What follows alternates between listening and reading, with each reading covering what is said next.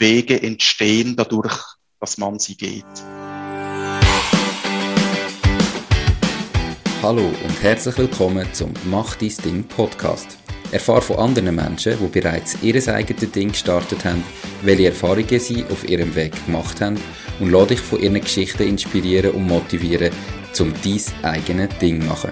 Mein Name ist Nico Vogt und ich wünsche dir viel Spaß bei dieser Folge vom Mach dein Ding Podcast. Die Podcast-Folge wird gesponsert von Swiss Animate Erklärvideos. Stopp! Bist es du leid, dass viele von deinen Webseitenbesucher deine Homepage ohne eine Anfrage wieder verlöhnt, weil sie dein Angebot nicht genau verstanden haben? Mit einem Erklärvideo von Swiss Animate wird dein Angebot so simpel erklärt, dass deine Besucher das Angebot glasklar verstehen. Du willst das auch? Dann gang jetzt auf www.swissanimate.ch und mit dem Code Mach dein Ding bekommst spezielle Konditionen. Herzlich willkommen zum heutigen Interview. Mein heutiger Interviewpartner ist der Peter Zielmann. Er ist Gründer und Geschäftsführer von DIN-Air, wo sich auf hochwertige Tiefkühlprodukte spezialisiert haben. Was sie genau machen, erzählt er nachher gerade selber. Hallo Peter, schön bist du da. Wie geht's dir? Guten Tag, Nico. Danke, dass ich darf da sein Mir geht's eigentlich perfekt. Super, hast vorher gesagt, hast dich auf den Sommer gefreut. Vielleicht schnell zum, äh, für die, die zulassen, ich weiß noch nicht genau, wann das Interview ausgestrahlt wird. Heute haben wir den 1. Juni. Seit ein paar Tagen haben wir den Sommer quasi, zumindest wettertechnisch, gell? Darum geht's dir perfekt, oder gibt es noch andere Umstände, die zu dem führen? Ja, definitiv. Nebst dem Wetter, wo ja auch immer ein Treiber ist, ist, glaube ich, einfach mein momentanes Berufsleben so, wie es halt Spass macht und mein Gesamtleben so, wie ich mir das vorstelle. Und darum geht es mir sehr, sehr gut. Das ist sehr schön zu hören. Dann erzähl doch gerade eben mal schnell, was machst jetzt du ganz konkret mit Diner? Also was ist euch das Geschäftsmodell? Wie verdient ihr euch das Geld? Unser aktuelles Geschäftsmodell ist so, dass wir mit authentischen Kleinproduzenten zusammenarbeiten und mit denen hochwertige Tiefkühlspezialitäten kreieren. Das heißt, die sind authentisch, weil die Leute eigentlich immer von dort herkommen ursprünglich, wo die Spezialität auch herkommt. Also wenn ich ein paar Beispiele soll nennen, eine Frühlingsraue macht eine Thailänderin für uns, ein Momo macht ein Tibeter, ein Gapuns macht ein Bündner, ein Sofficini macht Italiener und so weiter. Und das andere, was uns sicher auszeichnet, ist, wir ganz konsequent auf all die künstlichen Zusatzstoffe, oder ich sage immer auf den Schrott, der auch sonst drin ist, eh, auf das wir halt verzichten, weil Tiefkühlen selber schon eine Konservierungsmethode ist und man das definitiv nicht braucht. Okay, jetzt, wenn du sagst, das macht der Tibeter und der Bündner und so weiter, also machen die denn das auch in Tibet oder sind das Tibeter, die in der Schweiz leben, die das da machen? Genau, gute Frage. Ja, das sind natürlich alles Leute, die da bei uns leben, die da bei uns ihr eigenes Start-up, ihre eigene Firma aufgebaut haben. Und die tun ja auch so weit möglich, also wirklich 99,9 Prozent, auch immer nur mit Schweizer Zutaten arbeiten. Es gibt vielleicht mal, dass ein Gewürz oder so natürlich nicht bei uns wächst, aber der Rest ist eigentlich immer Schweizer Zutaten, Leute, die da leben, Leute, die da ihre, äh, ihre Firma betreiben. Okay, spannend. Jetzt, bevor wir tiefer drin hineingehen, erzähl doch mal schnell, warum grundsätzlich hast du dich entschieden, dein eigenes Ding zu machen? Also, was ist so der ausschlaggebende Punkt gewesen, dass du gesagt hast, mal, ich mache jetzt mein eigenes Ding ähm, und kündige meinen Job? Was hat da dazu geführt? Ich glaube, zuerst muss man mal ein bisschen verrückt sein, auf positive Art. das ist sicher einer der, von der Gründe. Aber ich glaube, ich bin so eine, so eine Klassiker gesehen wahrscheinlich. Also, sprich, ich habe eh fast 20 Jahre jetzt Berufserfahrung auf der Lebensmittelbranche, bin immer bei der gleichen Firma gesehen vorher, habe mich dort in verschiedenen Positionen eingeschafft, habe mich angeschafft, also ein klassisches Karriereleiterli äh, dürfen machen und habe mich dann irgendwann entschieden, gehabt, wo das alles so ein bisschen gefestigt war und wo ich das Gefühl hatte, das ist jetzt so ein bisschen mein Platz, wo du jetzt äh, ja, vielleicht mal eingenommen hast, auch für die nächsten paar Jahre ist es mir dann wahrscheinlich irgendwann ein bisschen langweilig geworden im zeitlichen Horizont. Und, und habe gefunden, kann ich mich trennen, obschon ich eigentlich meinen absoluten Traumjob bis zum letzten Tag in dieser Firma damals so machen Also eigentlich eine verrückte Situation. Es hat nichts auf dieser Welt gegeben, das besser sein können. Und gleich habe ich mich entschieden, zum Weiterziehen, beruflich gesehen.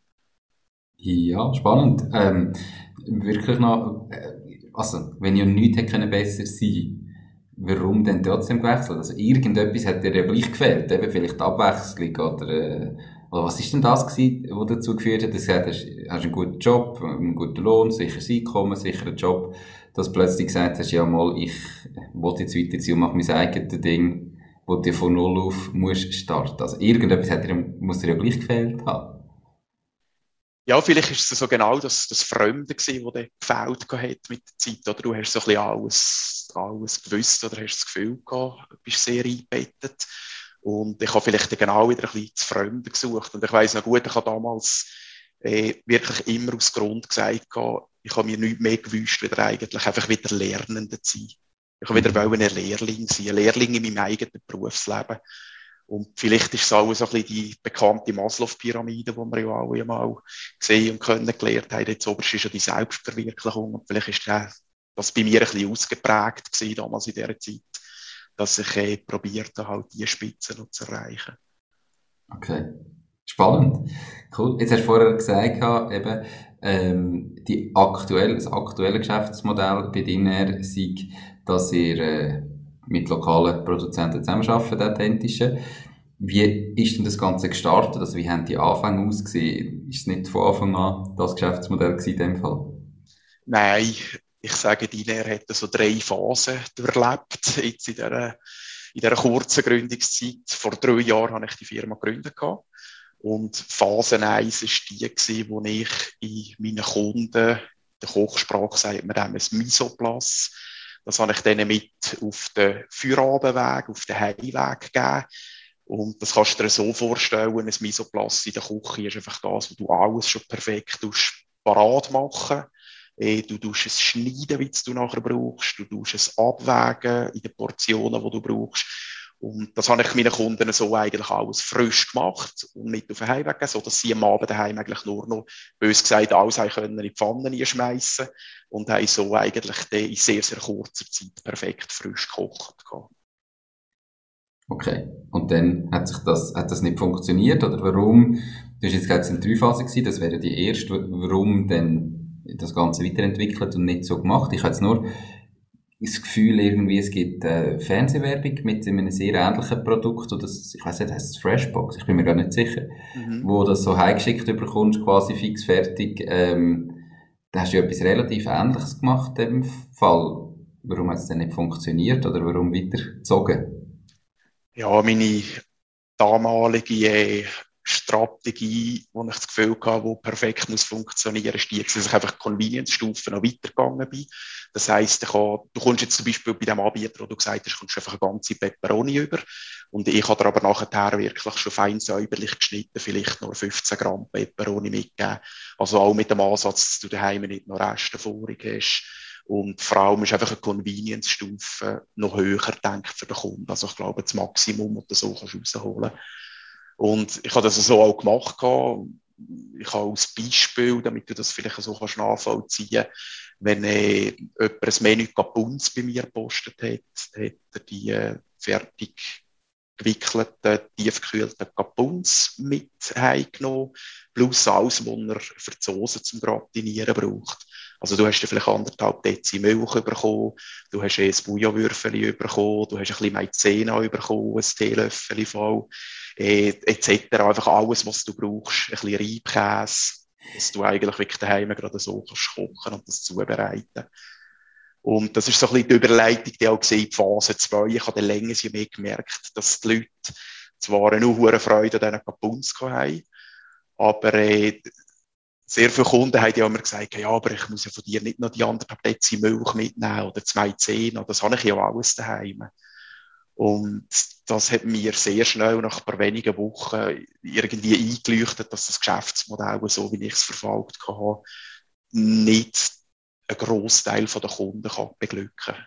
Mhm. Sondern ich habe mich wahrscheinlich eher in einer Nische bewegt. Das wäre soweit eigentlich kein Problem gewesen. Auch das Geschäft hätte man können aufbauen Aber das hat im Prozess im Hintergrund auch sehr, sehr viel Kapital gebraucht, damit du das so schnell hättest können aufbauen damit du irgendwann auf einen grünen Zweig wärst. Okay. Ähm, das heisst, du hast gewusst, Kapuns sind beliebt, aber der Rest äh, verstehe ich auch. Eben, auf die einen Seite ja, ist noch cool, auf die andere Seite ist schon so, hast, bringt dir auch nicht, wenn du nachher die Milch von daheim musst wegleeren, weil die, die äh, den anderthalb Dezi bekommst von dir. Wie ist es dann weitergegangen? Also, das wäre ja Phase 1 gewesen. In dem Fall ist jetzt Überleitung in Phase 2, oder? Genau, da habe ich den Kunden halt, ich kann mich gut erinnern, so beim ersten, zweiten Kunden, der gesagt hat, ja, er will einfach nur Kapuns und das andere nicht. Äh, habe ich mich recht schlecht gefühlt gehabt, weil ich habe gefunden, hey, aber mein Geschäftsmodell sieht anders aus und, und du sollst doch jetzt das kaufen, was ich dir anbiete. Das gibt's ja gar nicht. Äh, ist mega lustig, wenn ich so zurückdenke. Aber logischerweise nachher, das, das muss ja auch sein, so flexibel, dass du dir wirklich sagst, hey, ist doch kein Problem, ich gebe dir nur Kapuns mit. Und so hat es eigentlich den Lauf genommen, dass ich länger je mehr nur noch die eigentlichen Tiefkühlprodukte verkauft habe und nicht mehr das Ganze drumherum.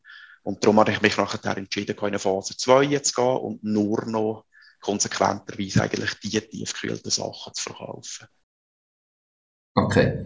Ähm, jetzt hast du immer von Gabuns geredet. Wenn du jetzt sagst, es sind mehrere gewesen, was, was hast du denn da alles gemacht? Und dann hast du zudem, äh, eben vorher hast du gesagt, aktuell du mit äh, lokalen äh, Kleinproduzenten zusammenarbeiten. Ist das von Anfang an so gewesen, dass du die Gabuns eingekauft hast mit, oder hast du die zuerst ganz selber gemacht und selber produziert?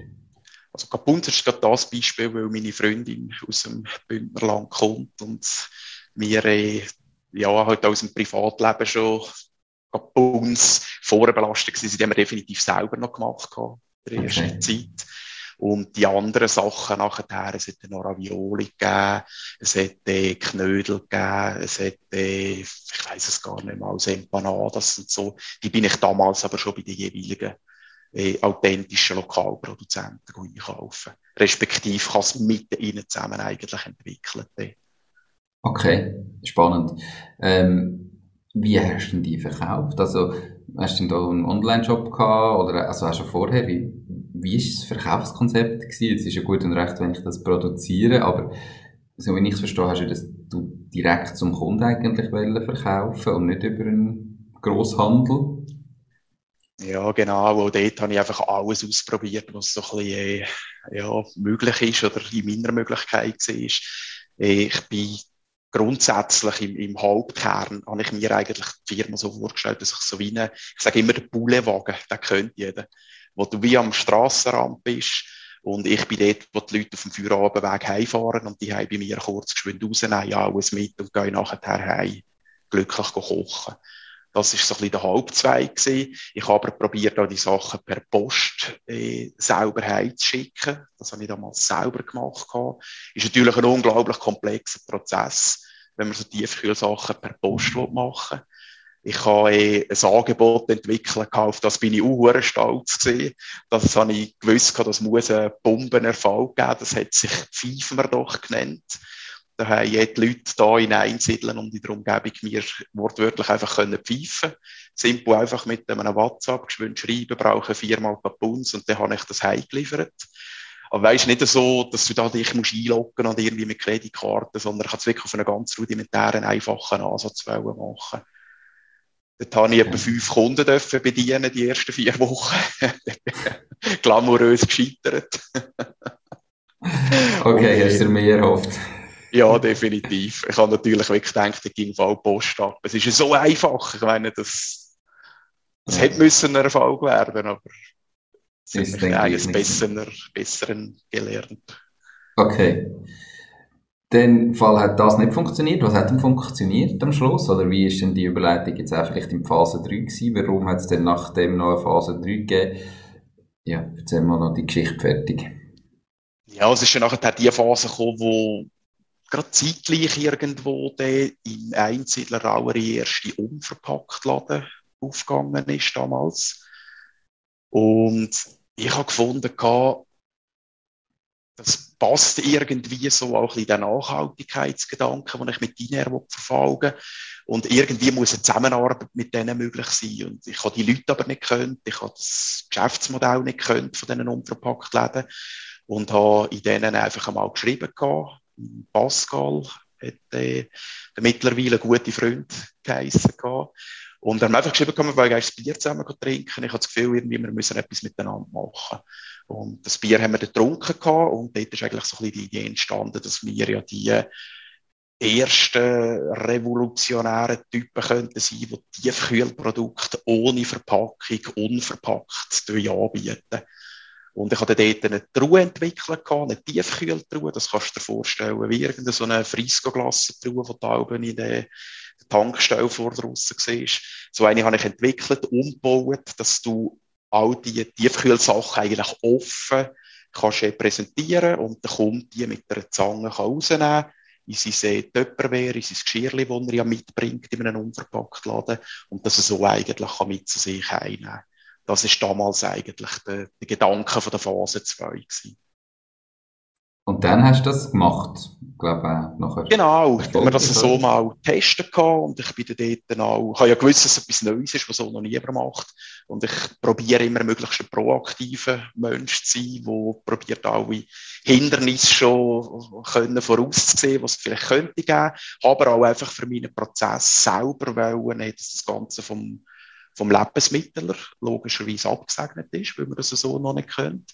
Und hat das Konzept von dem Tiefkühlaufkauf mit dem Laboratorium der Urkantone, nennt sich das, da in Kanton Schweiz, äh, mit ihnen zusammen entwickelt.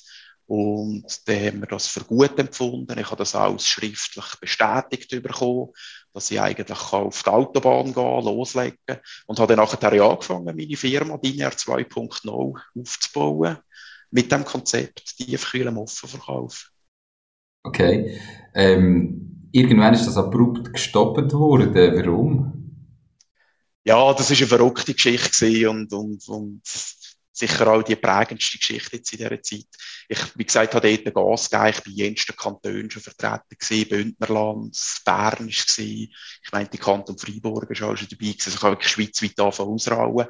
Und in diesen Läden haben ja auch in dem Jahr, wo wir das gemacht haben, haben ja auch jenste Lebensmittelkontrolle stattgefunden. Und das ist überhaupt nie ein Problem gewesen von einem Lebensmittelinspektorat, äh, dass das irgendwie auf eine Art und Weise nicht sollte gehen. Und eines Tages hat dann nachher in Raft, Kanton Zürich, bei der, beim Spargelhof der Jucker Farm eine Kontrolle stattgefunden.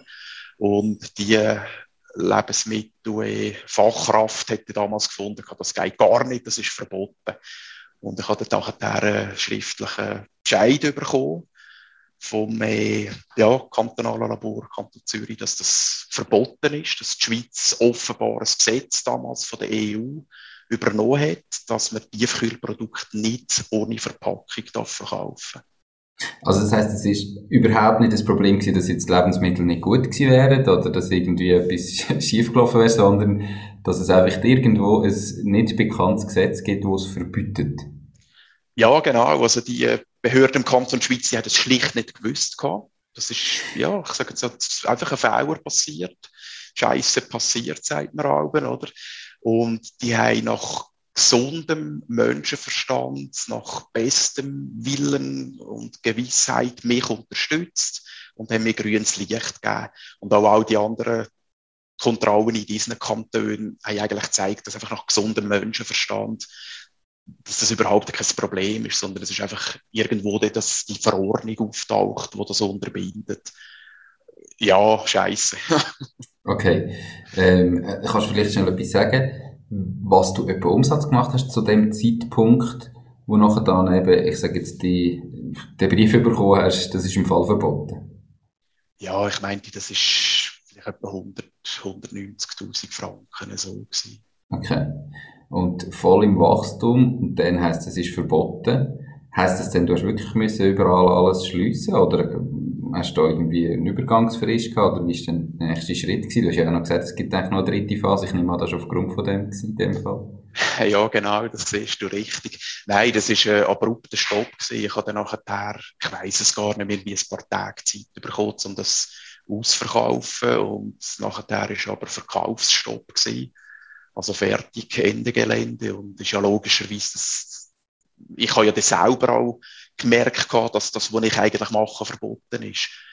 Und ich habe die Gespräche gesucht und die Behörden haben mir wirklich auch gesagt, hey, sie würden mir alle Augen zudrücken.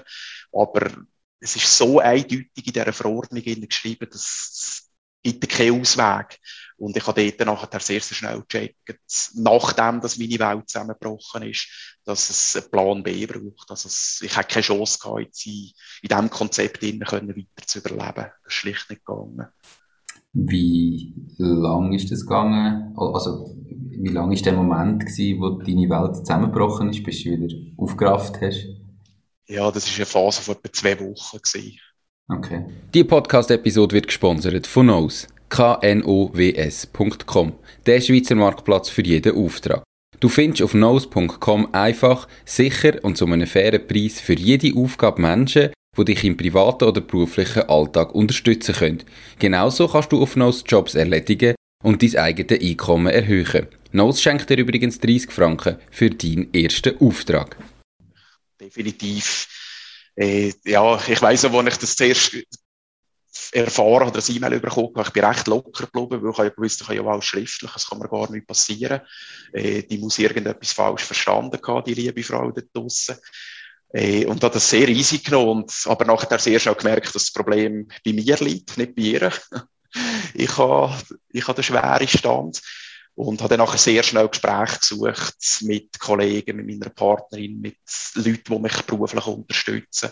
Und habe eine sehr schwere Zeit gehabt, zwei Wochen lang. Ich habe wirklich nur noch schwarz gesehen. Und habe mich halt dann nachher probiert, so wieder aufzurappen, was mir ja Gott sei Dank ja wieder gelungen ist.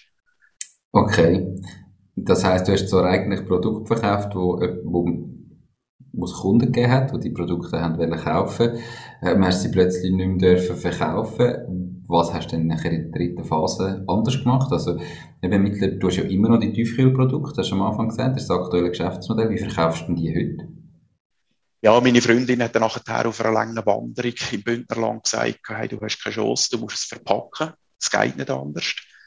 Und da habe ich tausend Gründe gefunden, wieso dass das nicht wird funktionieren. Aber es hätte keine bessere Alternative gegeben und darum habe ich nachher innerhalb von einer Nacht ganz simple, rudimentäre Verpackung entwickelt. Das ist äh, ein Beutel, den ich bestellt habe, im normalen Verpackungsbereich. Ist nicht geeignet für Tiefkühlprodukte. Aber ich habe gedacht, im Gesetz steht ja nur, du musst sie verpacken wie kommt ja gar nicht drauf ab. Damals meine Überlegung und habe wirklich angefangen, nächtelang mit dem Stempel die Sachen anzuschreiben, alles von Hand und habe wirklich mit der Unterstützung meiner Partnerin etwa vier oder fünf Wochen lang äh, praktisch jeden Abend oder jede Nacht mein ganzes Lager, das ich ja noch hatte, an, an diesen Produkten im Offenverkauf, habe ich angefangen abpacken. Wie gesagt, alles von Hand stempeln und ja, das war eine riesige Übung, das Ganze. Und jetzt hast du aber die ja vor allem über unverpackt Läden verkauft. Haben denn die das akzeptiert und gesagt, also dann tun wir das halt jetzt die rudimentäre Verpackung tun wir halt gleich äh, akzeptieren und verkaufen das weiterhin, oder? Ist, sind da quasi die weggebrochen, wie sie gesagt haben, du, schau, unser Konzept ist unverpackt, es tut mir leid, du darfst bei uns nicht verkaufen? Ja, das ist natürlich genau das, was mir schlaflose Nächte gemacht hat, weil, wie du sagst, meine Kunden sind unverpackt Läden gewesen. Und ich habe dann nachher wirklich die Gespräche geführt und es ist mega, mega, mega schön gewesen, dass mit Ausnahme von einem Laden alle gesagt haben, hey, die Leute schätzen deine Produkte, die Leute schätzen die Werte, die deine vertritt, mit den Kleinproduzenten, mit der Reinheit der Lebensmittel, ohne die Zusatzstoffe. Wir gehen den Kompromiss ein und wir unterstützen dich gleich. Und das ist natürlich eine mega Erleichterung. Das war super. Und der andere Laden, der nicht mitgemacht hat, der ist, äh, ist klar, der ist völlig konsequent gewesen. Äh, ich stehe auch heute noch in Kontakt, weißt, im guten Verhältnis und ich kann das völlig akzeptieren, dass das mhm. dort natürlich nicht mehr reinpasst hat. Aber wirklich der ganze Rest, das ist natürlich schon etwas gewesen, was mich die schwere Zeit auch beflügelt hätte, um das okay. zu spüren. Das Geschäftsmodell jetzt von dir in dem Moment ist, dass du die wirklich direkt am unverpackt Laden verkaufen oder nimmt er sie einfach ins Sortiment und du bist nachher dann quasi, du kommst nur etwas über, wenn es verkauft wird oder wie, wie ist für dich das Geschäftsmodell? Ja, zum ersten hat es mal eine weitere Chance gegeben, dass wir nicht nur in den Unverpacktläden können tätig sein sondern für uns ist dann plötzlich gleich der ganze Detailhandel aufgegangen. Mhm. Auch online ist alles viel einfacher gewesen, weil es schon eine Verpackung hat. Und wir haben eigentlich angefangen, so unser ganzes Netz auszubauen, schweizweit. Wir haben von, keine Ahnung, Käsespezialitäten, Geschäft, Bauernhofläden, Gärtnereien, äh, Metzgereien, oder die ganze Palette am Detailhandel, die wir können bedienen können. Und das Geschäft ist eigentlich ziemlich simpel. Wir tun unser eigens entwickeltes Modul, unsere Tiefkühltruhe, die sehr hochwertig mit einer Holzverkleidung etc. Äh, hergestellt ist, wir zur Verfügung stellen. Gratis, ohne Vertrag, völlig, wir sagen immer mit einem Handschlag Mhm. wir das so in diesem Laden übergeben. Wir kommen dafür einen Standort über und nachher können sie eigentlich Produkte bei uns kaufen und uns mit einer Marge zusätzlich, die sie daran verdienen, einem Endkunden verkaufen. Das ist das heutige Modell. Okay. Jetzt, ähm, bist du denn jetzt mittlerweile auch wirklich noch mehr für mich im Detailhandel, der nicht nur unverpackt ist? Hast du ja da mittlerweile die Verpackung weiterentwickelt oder ist das immer noch gleich rudimentär wie dort, das, was du in dieser Nacht entwickelt hast? Es ist immer noch genau gleich rudimentär. Das Einzige, was wir uns mittlerweile geleistet haben, ist, dass wir, ich habe die letzte Charge 40.000 Beutel dem bestellt und dort haben wir unser Logo schon drauf gedruckt. Weißt, fix aufgedruckt und vorher haben wir das halt alles von Hand gestempelt. Das ist so der Luxus, den wir uns gewöhnt haben. Sonst ist aber alles eigentlich noch wie in dieser Nacht von der, äh, von der Gründungsphase, die NR 3.0, ist eigentlich alles unverändert Okay, cool. Und jetzt, das heisst, es ist ja noch nicht so lange her, eben irgendwie zwei Wochen Tiefphase. Wo stehst du mittlerweile im Vergleich zu damals? Also, hast du noch mal ein deutliches Wachstum anlegen, durch das, dass eben plötzlich noch viel mehr Detailhändler offen sind für dein Produkt, oder wie hat sich entwickelt seither? Ja, ich sage immer im Nachhinein ist es natürlich einfach zum Zurückschauen, aber es hätte genau so müssen kommen. Weil wir fahren jetzt ein bisschen weit doppelspurig. Die eine Schiene ist die jetzt mit diesen Säckchen, wo wir jetzt darüber geredet haben, wo uns eigentlich wirklich der, der Markt so offen steht. Das Produkt funktionieren. Wir haben ein enormes Wachstum mit so können machen, schon dieses Jahr. Das werden wir so weiterverfolgen, weiter ausbauen. Unser Ziel wäre, dass wir bis Ende Jahr 100 Standorte könnten haben mhm. und eine Million Umsatz könnten erwirtschaften. Das ist so ein bisschen die Zielsetzung. Und parallel dazu sind wir aber gleich noch die ganze Geschichte vom Unverpackten am Weiterverfolgen, weil es halt eigentlich in allen Leuten Sinn macht, dass man das so davon kann machen, außer dem Gesetz nicht. Und dort sind wir halt auch aktiv geworden. Und jetzt fahren wir, so wie gesagt, doppelspurig. Okay, also die eine Spur klar, ähm, verpackt weiterverkaufen und wachsen. Wie kannst du das andere verfolgen, wenn ein Gesetz da ist? Ist ein Gesetz da? Also was machst du denn in die Richtung? Ja, damals in einem schweren Gespräch hat mir äh, ein guter Kollege, Geschäftspartner gesagt, äh, ist doch kein Problem, dann ändern wir halt das Gesetz.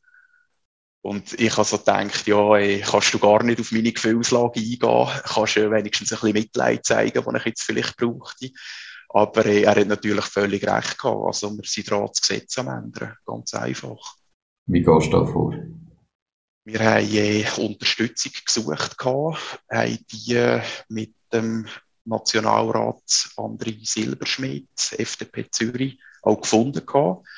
Und er ist dort für uns ein bisschen Meinungen in Bundesbern abholen, bei anderen Nationalräten, anderen Politikern. Und die haben gefunden, ja, das ist äh, eine Verordnung, die veraltet ist. Das wenn wir unterstützen, das wenn wir ändern, bekämpfen.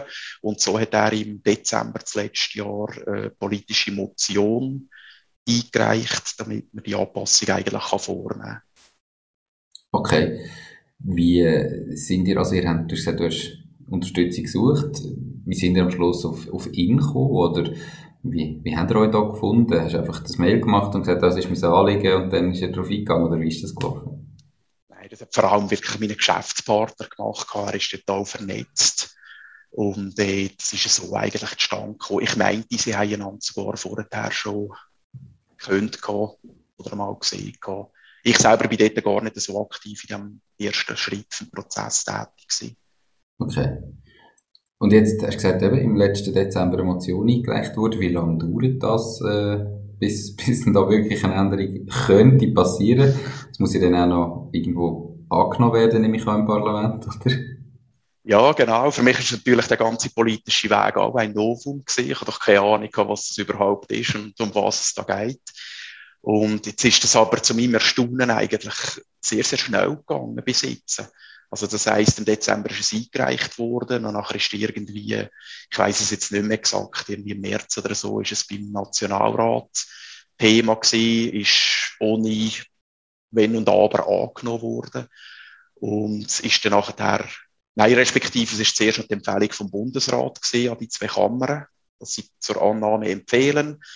Der Nationalrat ist nachher darauf eingegangen, in Kürze, hat es alles so ohne Wenn und Aber angenommen. Und jetzt am 14. Juni, also heute 14 Tage, ist es beim Ständerat so geplant. Und dort hoffen wir natürlich, dass unser grosser Tag ist. Wenn es dort durchkommt, dann wäre es soweit eigentlich verabschiedet. Dann würde die Verordnung so äh, angepasst werden. Im politischen Prozess hätte der Bundesrat den Auftrag nachher, das innerhalb von zwei Jahren umzusetzen. Und jetzt fährt natürlich wieder eine spezielle Phase an. Bis jetzt ist alles sehr, sehr schnell gegangen, meiner Meinung nach. Im besten Fall könnte es vielleicht ab 1. Januar 20, äh, 2022 möglich sein. Es kann aber auch vom Tag heute zwei Jahre noch dauern. Okay, also das heißt, auch wenn jetzt das am 14. Juni angenommen wird, dann ist es nicht so, okay, man muss jetzt zwar offiziell im Hintergrund und das Zeug noch regeln, aber du darfst das ab sofort eigentlich wieder verkaufen. Go for it ist ja gültig, sondern dann dauert es nochmal bis zu zwei Jahre, bis das dann wirklich gilt. Im schlechtesten Fall bis zu zwei Jahre. Genau. Okay. Also wir haben Gewissheit, dass wir den Kampf gewonnen haben, dass wir zu unserem Geschäftsmodell wieder zurückkehren mhm. dass wir auch die sind, oder die näher die Firma ist, die das gekippt hat, die die Revolution jetzt auch gleich äh, zustande bringt, das wissen wir. Aber Zeitachs können wir nicht. Das ist das, was heute auch ein bisschen schwierig macht. Okay.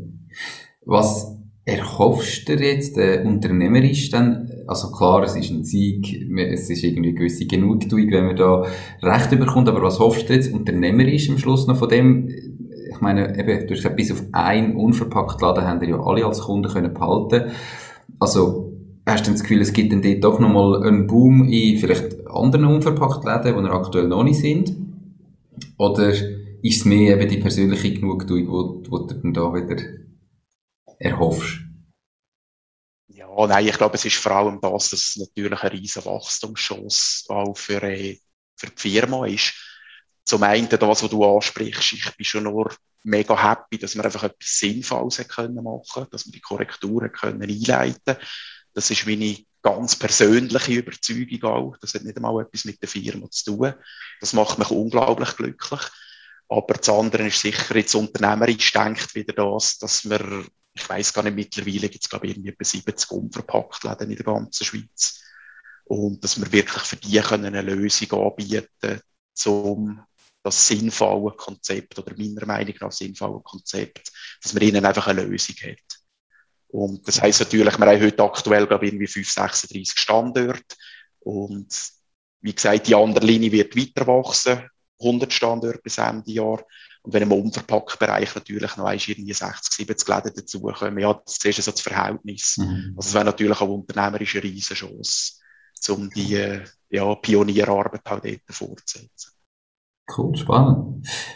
Was ich mir jetzt grundsätzlich noch überlegen ist, ähm, oder darf mich fragen, du hast gesagt, ihr, habt, äh, ihr, ihr produziert mit Kleinbetrieb, lokalen Betrieb, ähm, wo ja aber gleich irgendwie deine oder eure gemeinsame Rezeptur produzieren. Also ihr kauft ja nicht einfach ein bestehendes Produkt ein.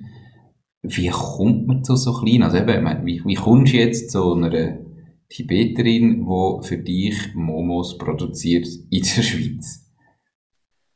Ja, das kommst mit Leidenschaft. Das ist das, was ich gerne mache. auch in meinem privaten Umfeld. Ich gehe die Leute gerne suchen. Ich interessiere mich für die Geschichten. Ich äh, sauge alles auf, was ich irgendwo höre. Und ja, es ergibt sich immer auf eine andere Art und Weise irgendwie wieder so eine schöne Geschichte. Jetzt einfach nur als Beispiel, die letzten Tage waren äh, zwei russische Personen, die da zu Basel unten äh, ein Produkt am Kreieren sind, auf Diner zukommen. Das hat jetzt so funktioniert, weil sie halt Diner schon irgendwo wahrgenommen haben. Aber ist jetzt natürlich für uns hochspannend, oder? Wenn du so eine Geschichte aus dem kannst machen Das sagst du ja wirklich. Der eine ist, glaube ich, aus Weißrussland. Und äh, die machen so russische Teigtaschen. Ich kann wirklich sagen, haben wir miteinander so etwas entwickeln. Und es ist einfach eine geile Geschichte. Absolut. Das fasziniert mich, dass du die Speisen, die du vielleicht aus deinen Ferien, aus deinen Reisen, Erlebnissen kennst, dass du die halt bei uns mit einem super guten Background auch überkommst. Und das sind wir auch einzigartig, meiner Meinung nach. Ich kenne jetzt nicht jemanden, der das so eins zu eins in diesem Bereich macht. Die Podcast-Folge ist gesponsert von Recordwise. Bei der Firmengründung kann vieles schiefgehen, was nachher mega mühsam und kostspielig ist zum Korrigieren. Der Anwalt Matthias Gisler von Recordwise macht dich auf allfällige Gründungsfehler aufmerksam, damit du gewisse Stolpersteine schon bei der Gründung kannst umgehen. Er ist deine einzige Ansprechperson und gründet für dich deine GmbH oder AG für nur 490 Franken ohne versteckte Zusatzkosten. Profitiert zudem von einem 30 Minuten gratis Beratungstelefonat, wenn du bei der Bestellung angehst, dass du über den Mach dein Ding Podcast auf Recordwise gestoßen bist. Klick auf recordwise.ch, um endlich in deine Selbstständigkeit zu starten. R-E-C-O-R-D-W-I-S-E.ch Cool. Aber hast denn du wirklich jetzt einfach eben zum Beispiel jetzt in den ersten Schritt, was es euch noch nicht gegeben hat, jemanden gesucht, der bereits so Zeug produziert und verkauft hat und dann das Produkt anpasst? Oder bist du auf Leute zu, die vorher quasi gar noch nie selbstständig gewesen sind, wo das mehr so ein bisschen äh, als Hobby gemacht haben, super fein, und dann quasi die ermutigen, zu mir ein eigenes Ding zu starten, oder wie, wie läuft das ab, oder wie ist das abgelaufen? Ja, vielleicht kann ich dort auch zwei Beispiele, so aus wirklich den allerersten Dinertag äh, schnell erzählen, damit, ich glaube, es wird recht eindrücklich, wie das geht. Das eine ist, äh, dass meine, vom Weg kam, meine Küche damals, logischerweise ein guter Freund, in dieser Zeit gesehen. Wir haben nachher den Kontakt ein bisschen, verloren gehabt. Es war nicht mehr sehr regelmässig. Und irgendwann in dieser Startphase von deinem habe ich gedacht, hey, der Cousin hat doch damals auch irgendeine Firma gegründet gehabt. In Sarne, Pastarazzi, die machen geile Ravioli. Ich kenne den Cousin, ich gehe auf ihn wieder zu. Äh, das ist jetzt einer der hat seine Firma schon aufgebaut gehabt, schon gemacht gehabt. Dort sind wir so eigentlich eingestiegen, dass er dann nachher, oder dass wir miteinander Rezeptur entwickelt haben und er die Ravioli für uns können machen bis zum heutigen Tag. Äh, eigentlich eine super Partnerschaft am Leben ist. Ein anderes Beispiel war aber auch, gewesen, ich habe mich zurückerinnert, so in meiner Jugendzeit. Ich bin im Entlebuchkinder gross geworden. Da haben wir auch die Dorffest gehabt, wo man ist, go, äh, go festen und go Bier trinken. Und so nach dem fünften Bier hat jeder immer so die legendären Frühlingsrauen damals gegessen gehabt. Da bist du so am Morgen um eins an den Stand gegangen und hast gesagt, ich wollte noch zwei Frühlingsrauen. Und das ist mir plötzlich in Sinn gekommen. Und das ganze Dorf hat immer von denen geschwärmt gehabt. Und dann habe ich ihm Bruno angelötet Das ist damals meine, als ich bei den Junioren im FC war, bei meinem Fußballtrainer Ich habe noch nie mehr Kontakt gehabt. Also, das ist sicher, keine Ahnung, 15 Jahre oder so dazwischen gewesen. Mhm. Und habe ihm einfach schon angelötet und gesagt, hey, deine Frühlingsrauen sind mir wieder in Sinn gekommen. Machst du die noch? Und nachher hat er gesagt, ja, ich mache die noch mit meiner Frau zusammen, sie ist Thailänderin, aber nur so für die private Gebrauch. Also der hat vielleicht, ich weiß doch nicht, zehn Frühlingsrauen im Monat gemacht, sage ich jetzt symbolisch. Und dann habe ich gesagt, gut, hey, ich muss von dir Frühlingsrauen haben, ich will das probieren. Und dann glaube ich, die erste Bestellung war echt 50 Stück oder 80 Stück von ihm, seinen Frühlingsrauen. Und nachher sind die enorm gut angekommen ist bis zum heutigen Tag der viertstärkste Artikel aus dem Diner-Sortiment. Und der Bruno und die Neu, seine Frau, die haben jetzt wirklich einen eigenen Raum gemietet. Äh, sie haben hygienetechnisch alles investiert, damit sie produzieren können. Äh, die werden eine Firma jetzt gründen und ihm, seine Vision ist definitiv jetzt auch da, in seinem normalen Arbeitsjob, den er hat, in seinem Pensum können zurückzufahren jetzt kurzfristig, mittelfristig und können Frühlingsrauen zu produzieren. Also das ist die Essenz von Diner vielleicht an diesem Beispiel, weil das ist das, was mir Spass macht. Cool, ja, das äh, klingt Hammer, definitiv. Mega spannend. Also vor allem wirklich einfach irgendwie mal gar nicht zu weit suchen, sondern wo kenne ich was, was habe ich schon gehabt, wo kenne ich Leute, äh, Umfeldfragen. Top, super. Jetzt, es ist, es sind drei anstrengende Jahre gewesen, positiv anstrengend. Man, man spürt aber auch, du sprudelst vor Energie natürlich. Ähm, wenn du jetzt das vergleichst mit deinem Leben vorher, oder, wo du gesagt hast, hast du eigentlich Karriereleiter gemacht, bist ja vorwärts gekommen, hast eigentlich auch deinen Traumjob gehabt. Wie hat sich dein Leben äh, so heute und vor, sagen wir, vier Jahren verändert? Was ist besser? Was ist vielleicht auch schlechter? Ja, verändert hat sich sicher eigentlich alles um 180 Grad. Äh, ich glaube, ich habe vorher in, der, in dem Anstellungsverhältnis habe ich geschaut, dass ich so ein bisschen Privat und Geschäft sauber trennen kann. Das ist mir wichtig. Äh, mit dem habe ich natürlich heute keine Chance mehr. Das heisst, ich bin gedanklich 24 Stunden immer bei Diner.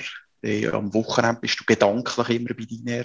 Und wenn du eine Velotour machst oder irgendwo gehst wandern, du bist immer wieder bei dir. Das ist nicht negativ. Ich habe das am Anfang negativ empfunden gehabt. Habe jetzt aber irgendwie mich mit dem Thema auseinandergesetzt und probiere mit dem positiv zu leben. Das klingt mir auch sehr gut, das stresst mich überhaupt nicht mehr. Aber ich glaube, das ist schon das, was so ein bisschen die grösste Veränderung war und das andere ist halt das, ich habe vorher schon sehr einen flexiblen Job gehabt, aber jetzt ist so, was Zeit und Raum anbelangt, bist du natürlich eh, total in einer Selbstverwirklichung drin. Das ist schon extrem schön.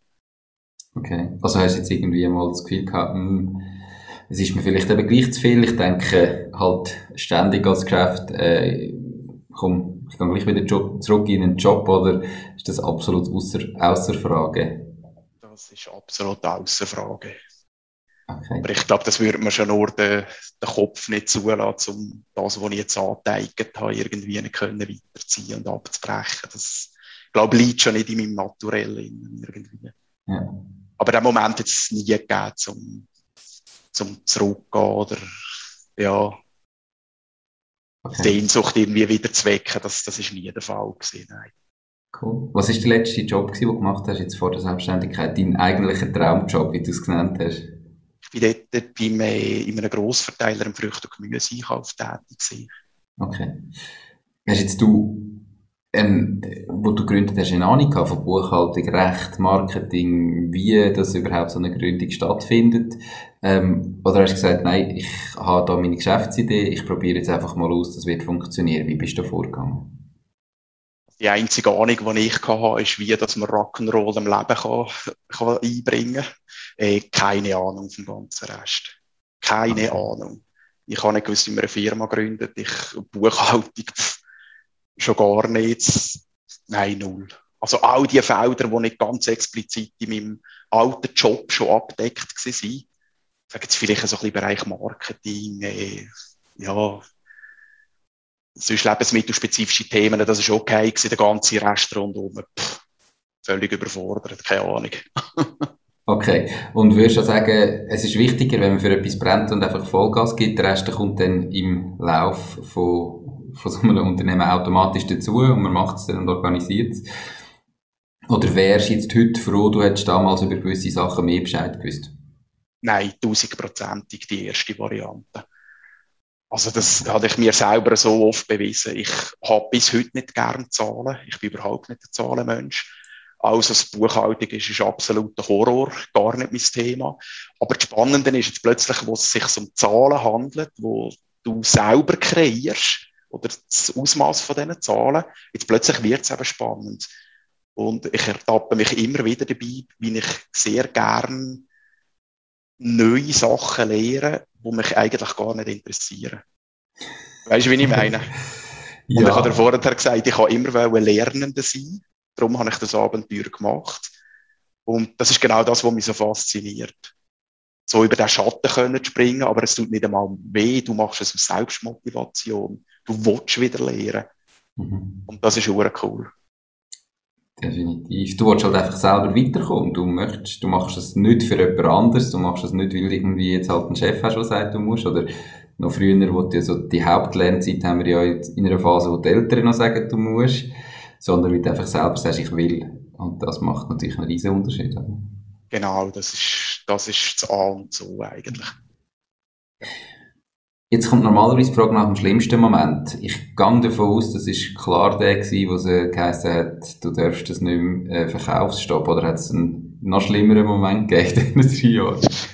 Gott sei Dank nicht möglich gewesen, dass es noch schlimmer wird. Also, mehr weder die Firma und deinen Traum wegnehmen kann man in einem jungen Unternehmen eigentlich nicht.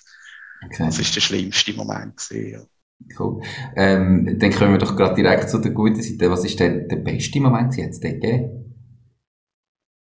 Der beste Moment ist eigentlich jetzt jeden Tag aufs Neue. Von dem Zeitpunkt, wo die Geschichte passiert ist, wo ich so langsam, aber sicher wieder aus dem Loch rausgekommen bin und wir gemerkt haben, dass es auch mit diesen Säckchen funktioniert, von denen weg ist es eigentlich ein Highlight. Jeden Tag aufs Neue. Du findest wieder neue Kunden, du kommst Feedbacks über, äh, die Leute haben Freude daran, du kreierst wieder Neues. Äh, das ist ein Dauerhoch. Und das ist nicht immer ein Moment, in einem Tag oder irgendwie zusammenzufassen. Das ist mehr ein Zustand, wo Gott sei Dank bis heute anhält. Cool. Ähm, ist ja perfekt, wenn es so ist. Woher kommt da? Also, hat es auch den, den Tiefpunkt wie braucht für da, dass du irgendwie gelernt hast, vielleicht auch, hey, ich kann egal was kommt, wir finden irgendwie eine Lösung, wir können weitermachen, wir gehen Gas, wir wollen. Oder kannst irgendwo eruieren, woher das Ganze kommt, dass es eben so toll ist im Moment? Ja, ich glaube schon, dass das einfach so ein riesen Schlag war damals, dass du vielleicht auch so ein bisschen Perspektiven anders setzt. Dass du dich auch an, an kleineren Sachen erfreust, dass du dich vielleicht auch selber nicht mehr ganz so, ja, wie musst du das sagen? Weißt du, dass der Ehrgeiz wirklich eigentlich so Tag für Tag neu kommt und nicht das Gefühl, ah, heute fünf Jahre muss ich genau dort sein. Mhm. Und ich glaube, das ist bei mir im Inneren schon der, der Rückschlag passiert. Und im Nachhinein, ja, finde ich super. Es ist so wie ein Lehrbuch Inhalt, aber ich glaube, es ist wirklich etwas was positiv gebraucht hat. Okay, spannend. Wenn du jetzt heute nochmal könntest starten, so ein Uhrli zurückdrüllen, was würdest du anders machen?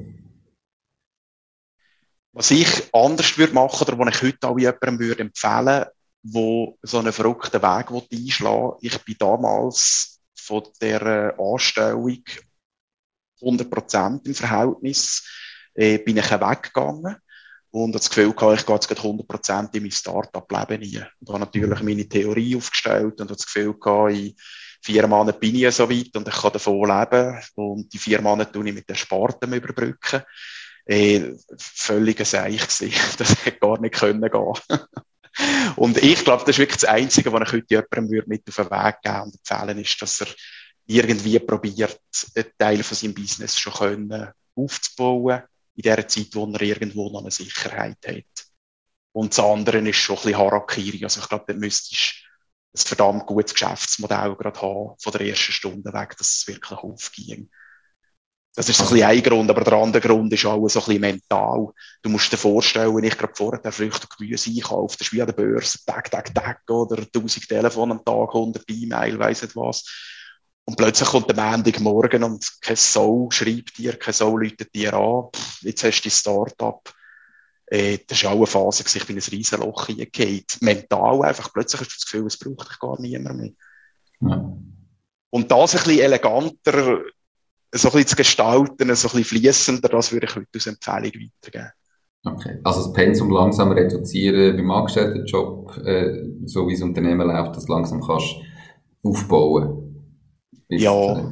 ja. ja. Okay. So, dass du irgendwo einen sozialen Kontakt gleich noch hast. Das kann auch in einer anderen Form sein. Mhm. Und so, dass du aber auch, ja, ich sage jetzt halt auch finanziell irgendwo das Gewehr nicht gerade da oben hast. Ja. Jetzt hast du vorher gesagt, äh, dein Businessplan hat hast du gerechnet, nach vier Monaten kannst du davon leben. Darf ich fragen, wie lange ist es gegangen, bis du davon leben? Drei Jahre. Äh, nein, es ist bis zum heutigen Tag so. Ich lebe nicht zu 100 Prozent von Dinär.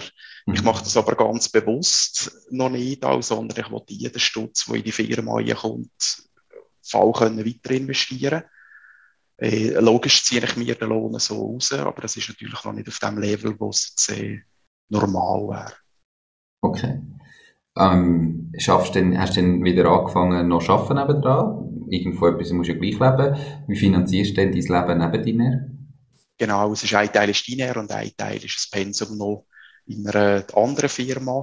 Die andere Firma ist aber gleichzeitig auch mitbeteiligt an Diner. Also okay. wir haben so ein Konstrukt erschaffen, wo wir eigentlich wirklich eine Hochzeit eingegangen sind. Das ist meiner Meinung nach bis zum heutigen Tag eine super geniale Lösung dass du nicht aus One-Man-Show da dich irgendwo durch die Welt durchkämpfst, sondern dass du das der, der Stolz halt auch zulässt und wirklich sagst, hey komm, ich probiere zwar ein geiles Projekt zu machen, aber ich muss das nicht auf Biegen und Brechen einfach ganz allein machen. Okay, cool. Hast du ein Lieblingszitat? Und falls ja, warum genau das? Ja, ich habe so einen, äh, einen Ausschnitt aus einem Song, den ich immer wieder höre. Und das äh, Ganze nennt sich Wege entstehen dadurch, dass man sie geht. Und ich finde das mega schön, weil dort, wo noch kein Weg ist, wenn du fünfmal durchlaufst, gibt es ja nachher einen Weg. Und der Weg entsteht halt auch nur, wenn du irgendwann einmal loslaufst und irgendwo deinen Pfad gehst setzen. Und ich finde das symbolisch mit der Geschichte von Diner ist das eigentlich ein, ein mega schönes Zitat oder ein Auszug aus dem Song. Mhm. Cool, definitiv. Bin ich voll bei dir. Ich habe äh, auch ähm, letzte ist der Peter Bolliger im Podcast gesehen, hat er gesagt, ja, ein Auto kannst du eigentlich nur steuern, wenn es fährt. Oder du kannst viel einfacher steuern, wenn es fährt. Und wenn du stehst, dann kommst du nicht weiter. Und das ist ganz häufig äh, ein so. Eben, ich meine, du hast dich ein paar Mal müssen neu erfinden und ich glaube auch als Unternehmer hat man immer ganz viele Ideen im Kopf und ja, die und das und das. Und irgendwann muss man sich für etwas entscheiden und anfangen. Und mit dem Wissen, dass man das jetzt nicht, nur weil ich mich jetzt dafür entscheide, muss ich das die nächsten 100 Jahre genauso machen, wie ich es jetzt möchte, sondern mit dem Wissen, ich starte jetzt und ich probiere genau da. Und wenn es nicht funktioniert, dann kann ich mich weiterentwickeln. Aber dann bin ich schon dran und äh, irgendwie, ich glaube, häufig ist man so blockiert, weil man das Gefühl hat, ja, aber wenn ich jetzt da mache und dann passiert es nicht, ich habe ja noch die Idee, ich könnte auch die machen, welche soll ich. Und für mich ist irgendwo auch klar, gerade in Kombination mit dem Tipp von vorher, äh, nebenberuflich zu starten, wo man vielleicht jetzt nicht gerade sein Gesamtvermögen muss investieren, sondern äh, mal mit Zeiteinsatz einfach starten, so früh wie möglich und dann entsteht etwas. Ich glaube, es ist genau der Punkt, oder, wo die Entspannung dann nachher vielleicht ein Stück weit reinbringen kann. Einfach einmal noch ein Stück weit ein bisschen im sicheren Hafen zu sein, oder mhm. zumindest einen Plan B haben, und den Rest einfach mal machen. Es kommt sowieso anders. Mhm. Es kommt definitiv anders, wenn du das in deinem schönen Konzept, in deinem Kopf innen ausarbeitest. Das ist alles schön und gut, aber bei mir ist bis jetzt noch nicht ein Plan so eins zu eins genau aufgegangen, wie ich es eigentlich gedacht hätte, aber es ist eben auch gut so. Ja, wahrscheinlich gibt es bei fast niemandem einen Plan, der eins zu eins so aufgeht. Und das muss man sich doch einfach bewusst sein. Genau. Genau. du hast vorher gesagt, der einzige Tipp, den du mitgibst, äh, wäre, dass man nebenberuflich startet. Ich hoffe, du hast gleich noch andere, weil ähm, würdest du unseren Zuhörerinnen und Zuhörern, wo ihr eigenes Ding bereits machen oder sich sicher überlegen, eben ihr eigenes Ding zu starten, hast du noch so drei ganz konkrete Tipps ähm, für die? Ich habe vier. Ja, das ist auch okay. Darf ich das? Sicher. Als erstes ist das, was wir vorhin ein bisschen erwähnt haben. Ich habe das Stichwort, ich habe mir da den Spick gemacht, Geldflexibilität. Mhm. Äh, unbedingt einfach etwas machen. Und aber nachher die viel grössere Kunst ist alles, was du selber erschafft hast, wieder zu hinterfragen und über Bord schmeißen. Wenn du merkst, dass es nicht funktioniert. Mhm. Also kein falscher Stolz. In deinem Kopf sieht es gut aus, der kommt vielleicht etwas ganz anderes. Ich glaube, das musst du können, dass du so flexibel bist. Da habe ich mir aufgeschrieben, auch trotz deiner Zielstrebigkeit, die du als junger Unternehmer hast, dass du irgendwo durch eine Adlerperspektive, so ein bisschen über dein gesamte Leben, äh, probierst zu behalten. Äh, nicht nur verbissen sein, nicht nur in die Richtung säckeln, sondern du hast ja das aus einem Grund gemacht, wo du das Gefühl hast, du kannst auch Spass haben im Arbeitsalltag. Also probier das irgendwie auf der, ja, auf dem Adlerblick raus zu sehen, dass es einfach auch Freude soll machen. Auch wenn es einmal schwierig ist oder so, das ist völlig okay. Der dritte Punkt haben wir aufgeschrieben, äh, eben kein falscher Stolz. Ich glaube, du allein oder eine Person allein erreicht in der Summe niemals so viel wie vielleicht fünf, sechs, sieben Personen. Also gang go Hilfe holen, gang go umtelefonieren, frag deine Kollegen, schrei es raus, überall. Einfach kein falscher Stolz, dass es jetzt nur der Nico kann, sonst kann es gar niemand. Mhm. Ein völliger Blödsinn. Und der vierte Punkt, das ist so ein bisschen aus dieser Lehrzeit raus für mich gesehen, ist, ich finde Klarheit etwas extrem Schlechtes. Sehr viele Leute sagen immer, ja, ich sehe jetzt das Bild, wie das muss werden und ich habe völlig klare Gedanken. Äh, ich probiere immer Klarheit zu vermeiden, weil Klarheit gibt dir schon wieder ein Korsett, dass du in deinem Kopf genau auf diesem Weg musst bleiben, weil es ist ja klar für dich, dorthin willst du gehen. Und kaum kommt ein bisschen etwas anderes, ein Windli, das dich aus dieser Bahn rauswirft, äh, bist plötzlich gerade wieder ratlos da. Und darum ist Klarheit für mich gar nicht positiv. Ich probiere es viel mehr flexibel zu nehmen und den Weg so zu suchen, wie man sich ergibt. Okay. Spannend. Ähm, noch nie so überlegt oder noch nie so gehört, aber spannender Gedankengang, ja. Definitiv. Vier coole Tipps, perfekt. Ähm, ihr findet die Tipps natürlich auch geschrieben auf der Webseite www.mach-ding.ch und in den Show Notes ähm, oder wenn ihr das Video auf YouTube schaut, direkt unterhalb von Videos in der ähm, Videobeschreibung. Da kommen auch die Bücher an, wo der Peter uns jetzt gerade empfiehlt. Was wären das für Bücher, die jetzt dich weitergebracht haben in deiner unternehmerischen Karriere, in deinem Leben? Ja, da verwünschst du mich natürlich voll auf dem linken Bein. ich habe meinem ganzen Leben, meinem ganzen Leben habe ich drei Bücher besitzen gelesen. Das eine war irgendwie eine Biografie von einer Musikband, die mich als Jugendlichen interessiert hat. Und das eine war äh, ein anderes Buch gewesen. und das letzte, das ich gelesen habe, ist so die Gründungsstory von Airbnb gewesen. Mhm. Und ich habe jetzt das auch cool gefunden, das Buch, aber keine Ahnung, wie das in der Buchwelt innen zu platzieren ist. Für mich ist es eine super Geschichte gewesen, perfekt. Aber sonst alles, was literarisch ist, ist, ist bei mir an der falschen Adresse.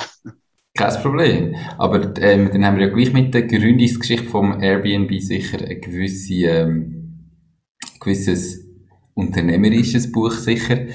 Was ist denn da, was dir da gefallen hat? Einfach Motivation, was ausgelöst hat in dir? Oder Warum hat dir das gefallen? Ja, ich denke, es ist so ein bisschen eine Parallelgeschichte, eine, die es ja zweifellos wahrscheinlich hunderttausendfach auf dieser Welt gibt, aber es ist so eine Parallelgeschichte zu der Gründungsphase halt auch von meiner Firma gewesen. Mhm. So ein bisschen das aus dem Nichts raus starten und ein bisschen das Verrückten und, und irgendwie einfach mal schauen, wie es kommt. Aber nachher halt die folgenden Schritte auch. Und ich habe mich dort dann irgendwie selber in dem Buch wieder ein bisschen gefunden. Und ich glaube, das hat mir das Lesenvergnügen maximiert, dass ich sogar ein Buch fertig gelesen habe. okay, perfekt. Ähm, du kannst mir nachher vielleicht sicher noch sagen, von wem genau das, das ist. Also es gibt vielleicht mehrere über die ganze Geschichte, dass ich es noch kann verlinken überall. Ähm, das extrem spannend, muss ich mir selber auch einmal gönnen. Und ähm, ich finde ganz allgemein eben gerade so Biografien auch von, von so Leuten mega spannend, ähm, weil man einfach sieht und auch lernt, oder eben ich sage jetzt so, bisschen natürlich wie bei dir, die meisten erfolgreichen Persönlichkeiten haben ein paar extreme Tiefschläge gehabt und irgendwie aus denen heraus nachher dann wieder etwas Neues können entwickeln. Und die wenigsten sind einfach, es ist einfach geboren und das Leben lang ist es nur bergauf gegangen. Und das tut einen einfach gut, das relativiert manchmal die eigenen Probleme. Man sieht, dass es normal ist, dass es einmal einen Tiefschlag gibt. Ähm, und das ist extrem spannend. Also, auch dir kann ich das nur empfehlen. Ähm, es gibt die eine oder andere super Biografie von Gründern. Cool. Peter, wenn jetzt jemand sagt, ähm, ich habe einen Laden, ich möchte einen Laden erstellen, ähm, und deiner hat extrem spannend tönt, ich wollte mal so ein Produkt verkaufen bei mir. Oder einfach sonst sagt der Peter tönt nach einem sympathischen Kerl, ich würde mich gerne mit dem vernetzen. Wie und wo bist du am besten erreichbar? Am besten, am einfachsten per E-Mail, info.diner.ch. Perfekt. Alles klar. Ich werde natürlich auch die Webseite noch verlinken. Cool. Peter, merci vielmals für die Zeit, für die spannende Geschichte, ähm, dass du uns da so offen mitgenommen hast in die Auf- und Abs von Diner. Zum Schluss hast du alles gesagt, was du willst, oder gibt es irgendetwas, wo die Zuhörerinnen und Zuhörer noch mit auf den Weg geben Nein, gesagt habe ich eigentlich alles. Genießt euer Leben. Das ist das Wichtigste, Tag für Tag. Es soll Spass machen in der Berufswelt und nicht ein Müssen sein. Ich glaube, das ist der ganz ausschlaggebende Punkt auch für eine, für eine Glückseligkeit im Berufsalltag. Perfekt. Dem ist nichts hinzuzufügen. Danke für das Schlusswort und ganz, ganz einen schönen Tag. Gell? Ciao, Danke Peter. dir, Nico. Mach's gut. Ciao, ciao. Das war es auch schon mit dieser Podcast-Folge. Ich bedanke mich ganz herzlich fürs Zuhören. Ich würde mich außerdem extrem freuen, wenn du auf meine Webseite www.mach-dies-ding.ch wirst gehen und dich dort in mein Newsletter einträgst. Damit kann ich dich über neue Folgen und Themen, die dir helfen, dein eigenes Ding zu starten, informieren. Nochmal danke vielmals fürs Zuhören und bis zur nächsten Folge vom Mach dies Ding Podcast. In dem Sinn, alles Gute und bis dann, dein Nico.